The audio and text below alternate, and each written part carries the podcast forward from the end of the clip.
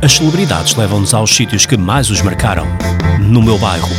com Inês Monstro. Então, eu cresci em Alcochete, uh, só anos mais tarde é que eu mudei para o Montijo, fui viver com os meus pais para o Montijo, mas Alcochete para mim representa sempre, eh, será sempre representado pela casa da minha avó e por uh, brincar, uh, minha avó tem assim um terreno, tem assim uma quinta, e então eu brincava com as conchinhas e com os pratinhos e mesmo com, com, as, com, a, minha, com a minha prima.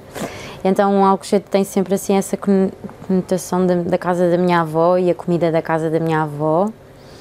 E hum, também gosto de ir ao jardim, uh, há um jardim grande, uh, mesmo em frente ao, ao rio,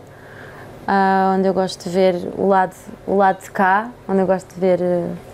onde eu gosto de ver Lisboa, uh, portanto olho para a ponte.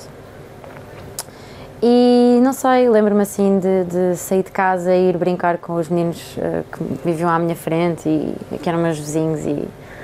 eu não andava muito bem de bicicleta, mas pronto, brincava na rua.